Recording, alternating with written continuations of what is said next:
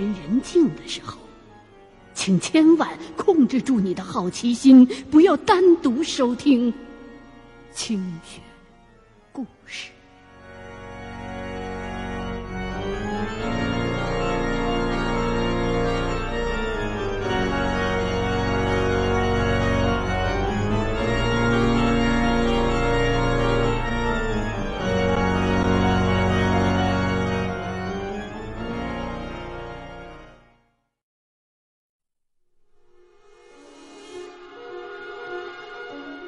您即将收听到的是《清雪故事·猎鬼人之鬼压床》。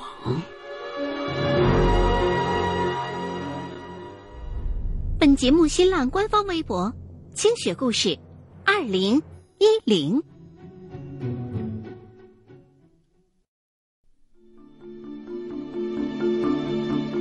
我有一个朋友。高中毕业之后，跟着我们老家的一个地产商去了重庆，在那边搞房地产生意。这么些年下来，赚到了不少的钱。前几年呢，他跟我吃饭的时候说遇到了麻烦，我也就义不容辞的帮了他一把。当年呢，我这朋友跟他老板在新牌坊附近开了一片楼盘，几期工程下来，房子卖的非常的火爆。开发商呢，就随后委托了一家物业公司代为处理一些业务。可是，房子卖光了一年之后，他们就开始不断的接到物业的投诉，说是不少小区里的业主都打电话来说，小区里头有脏东西，监控录像也不止一回拍到过实体的人形，或者是白色的人影。穿墙，穿电梯，所以，现在这片小区里头是传言四起，人心惶惶。有不少的业主甚至把电话都打到了报社和电视台，要求采访赔偿。我这朋友因为我的关系，对鬼神之说深信不疑，而且他拜托我办这事儿的时候。开出的价格，也是我难以拒绝的。他告诉我说，有好几名业主说，他们夜里头睡觉的时候，睡到半梦半醒之间，突然之间就浑身哪儿都动不了了，迷迷糊糊的睁开双眼一看，就发现有一群。穿着黑衣服的男男女女，都背冲着床，一个紧挨着一个的，围坐在自己的床边儿。这种现象，科学上叫梦魇，民间的俗称就是鬼压床了。人在从清醒到入睡的这个过程当中，会有那么一段时间呢，处于这两种状态之间。人处在这个状态的时候，是非常敏感的。打个比方，就好像在调收音机的波段的时候，从 FM 幺零幺点九到 FM 幺零三点九之间。你一定会找到一个频率，能够同时模糊的听到来自幺零幺点九和幺零三点九的声音。同样的道理，这个时候的人、身体和精神都处于一种朦胧的状态，既知道自己是在睡觉，也知道是没睡死的。用收音机频率的这个道理来诠释鬼神的话，那么鬼神就是那些处于活着和被超度之间的一处灰色地带上的能量场。所以，如果人和鬼神同处在一个波段之内的话，两者的相逢相遇。自然就成了理所当然的事儿了。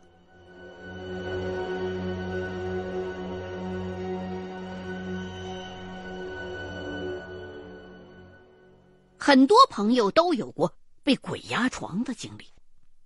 当时啊，都会觉得这眼睛睁不开，能睁开了，这身体也被压得没办法动弹。其实，这种时刻，很多人都是在灰色地带见到了鬼魂了。但是，往往在清醒过来了之后，就当作是一场噩梦，不了了之了。我之前说过。一旦遇到这样的情况，最简单的应对办法就是用舌尖顶住上颚，然后在心里头默念经文。可是当下很多人都没有信仰，关键时刻不知道该念些什么。那，你就破口大骂吧，什么难听你就骂什么。要是这样都还不行的话。就只能退而求其次的建议各位您，做人心中坦坦荡荡了。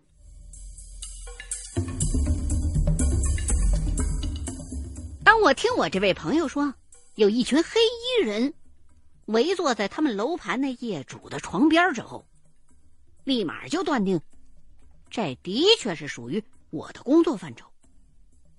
他邀请我去查看查看，我呢就欣然应允了。我住江北，离新牌坊不算远。不过呢，当时这两个地点之间呢还没有通地铁，我呢也没有买车，所以赶到那个小区的时候已经是中午了。到了那儿之后啊，在他们这小区里头走了走，看了看，问路线、罗盘什么的全都用上了，却丝毫没有发现灵魂的踪迹。我就又提出来，你把那几段灵异的监控录像视频调出来，我看看。于是，我跟我朋友两个人就一块儿又去了物业管理处的监控室。进了屋，说明了来意。一个三十多岁、外地口音的技术人员就把录像给我们调出来了。结果。第一段录像的画面上，显示的是一个穿着旧社会的那种地主马褂的瘦高瘦高的老头，驼着背，在小区的草地花丛中间走过去了，进了其中一栋单元楼的门但是。他是直接穿墙进的门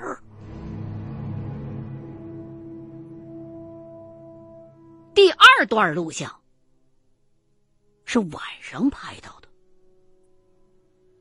由于这个小区的监控摄像机都具有夜视功能，所以啊，拍出来的能动的那些东西都是白色的。不过还是能够很清晰的。分辨出被拍摄到的人的五官的。当摄像头转向小区的某一个方向的时候，一样白色的物体从镜头的下方慢慢的升了上来，渐渐的就把这摄像头给遮满了。然后，画面上就出现了一双眼睛和一张咧着嘴、微笑着的人脸。那张脸笑了那么一下之后，又慢慢的继续向上升。直到从摄像头的上方的边缘消失了。这第二段视频真的很吓人，因为那只摄像头的位置离地面有三米多高呢。还有一段视频，当时是白天，画面上啊，就拍摄到一个小男孩在小区其中的一个小广场上，跑过来，跑过去，在那玩儿跑着跑着摔倒了，哎，爬起来又跑。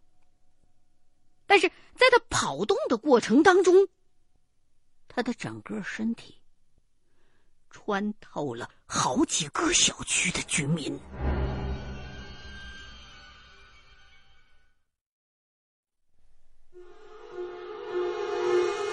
您正在收听的是《清雪故事·猎鬼人之鬼压床》。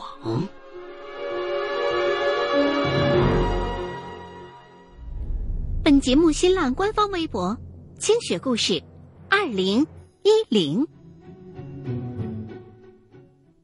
这几段监控录像当中出现的那些鬼，都有一个共同的特点。他们的衣着，并不属于这个年代，看上去应该是民国时期的。监控室的技术人员早已经签署过保密协议了，所以我们不担心他会把这些灵异的视频外传。我料想他也不敢。那既然已经确定是闹鬼了。我就还需要做一些研究调查才行，所以，我就告诉我这位朋友，第二天下午我会再过来的。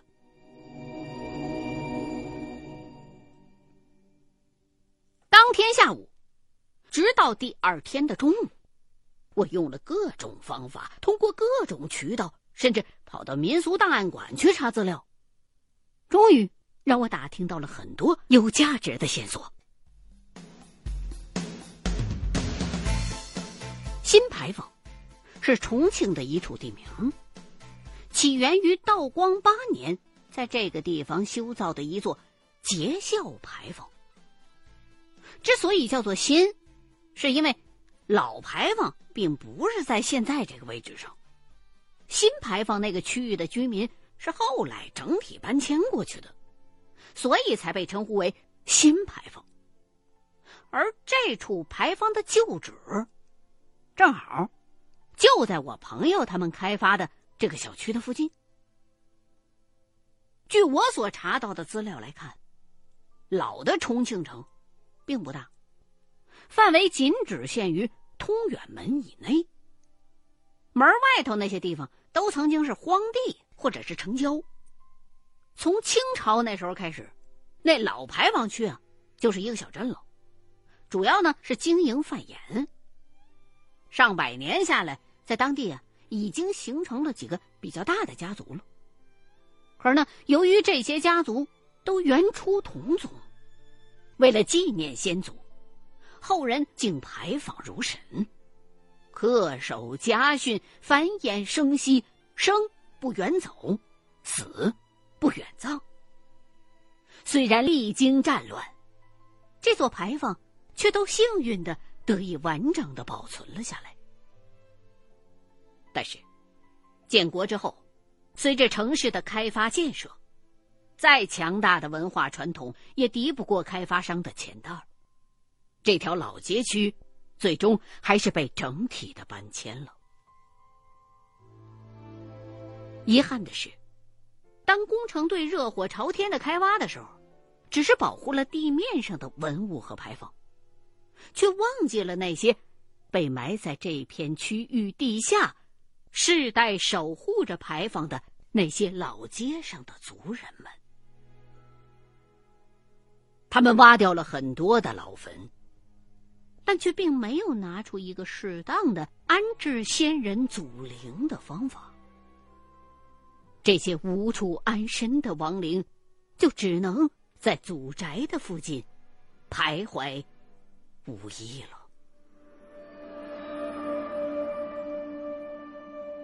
根据我了解到的情况，这些游荡在小区之内的灵魂，应该就是原来老街上那个百年家族的成员们。他们因为坟墓被推，无家可归，想找回自己原来的床睡觉，却发现床上居然已经有人了，就只好围坐在床边一个接着一个，围成了圈儿。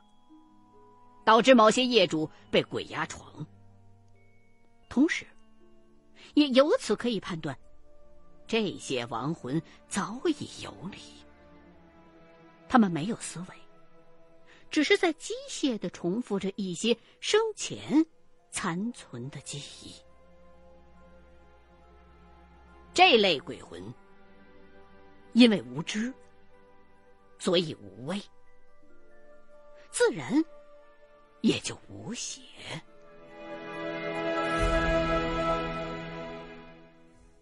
作为一名猎鬼人，我向来不会用过分的手段对付这样的鬼魂，因为，你如果说的可爱吧，自然是谈不上；说的可怜呢，似乎也没什么道理。他们只不过是一种形态，只会按照自己的习惯做事儿。却并不知道已经影响到了别人，甚至是影响到了活人了。当然，活人们呢也不必觉得自己高贵一等。一百年之后，您如果因为某些原因不肯，或者是没有办法离开的话，您也会跟他们一样彷徨的。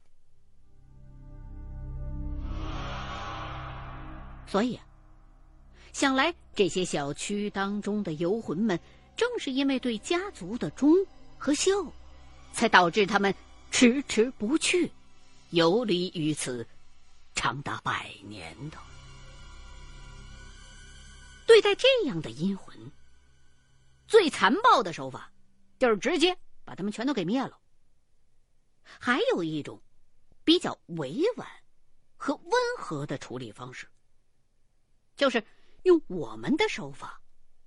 给这些亡魂开一道假门让这些守孝的阴魂们自己在无知觉的情况下走进去，然后再也回不来。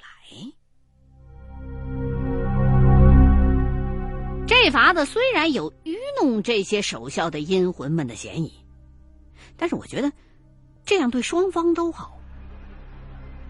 至于小区里那些被鬼压床的居民们，回头啊，我介绍他们请一位能照水碗的师傅过来，就能消灾了。对了，除了念经、照水碗这两种方式可以解鬼压床之患之外，还可以用柳条抽身、桃木刺背的方式，或者是在床前挂镜、画符于地等等。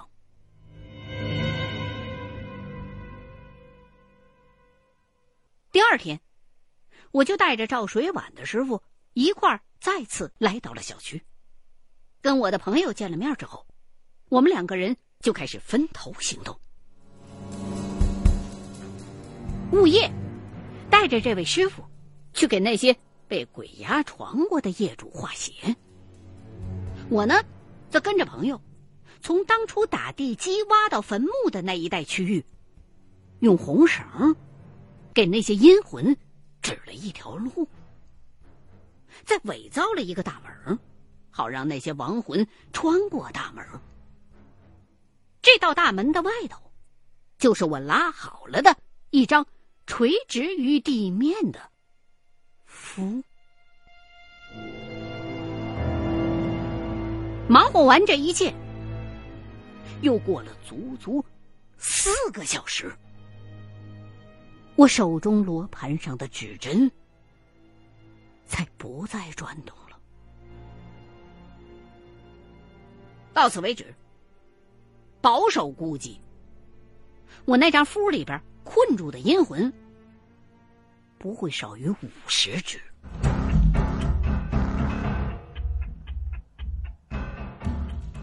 我把这张符又叠好，就直奔那新牌坊。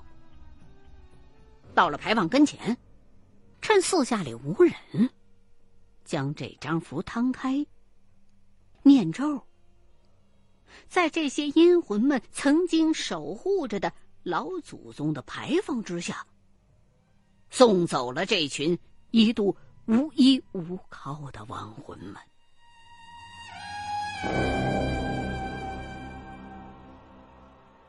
再次回到那个小区，为了让这里的住户安心，我突发奇想，出了个馊主意。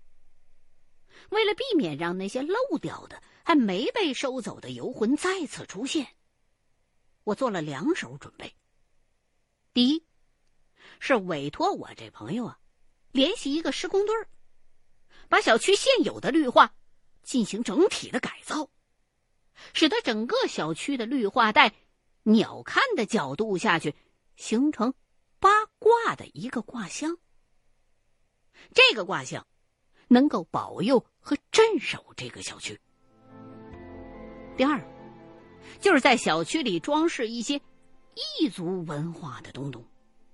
那些漏网之魂，在小区当中看到这些异族的东西，就不会再觉得这儿还是自个儿的家了。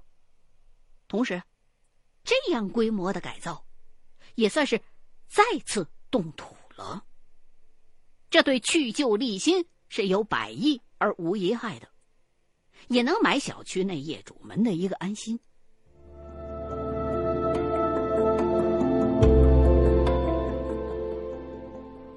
几个月之后，当我再次来到这个小区的时候，看到的是小区的门口。新修了一座喷水池，中央矗立着一座巨大的新加坡鱼尾狮的雕塑。虽然跟整体楼盘的风格不是很搭吧，但是也算是圆满了。话说到这儿，我不禁又想到，如今呢，我们身边的老物件越来越少了，不知道什么时候开始。铜钱啊，元宝啊，居然成了古玩市场上才能买到的稀罕货。一些老建筑、老摆设，也只能在发黄的旧照片里寻找踪迹了。就拿大重庆来说，一座好端端的二战风云名城，很多的文化古迹。都在眼皮子底下，渐渐的消失了。也许，等到我儿子他们这代人长大，看着电影里的那些老重庆的影像和电影之外的新城重庆，会心生迷茫吧？到底，他自己和这座古城的根在哪里呢？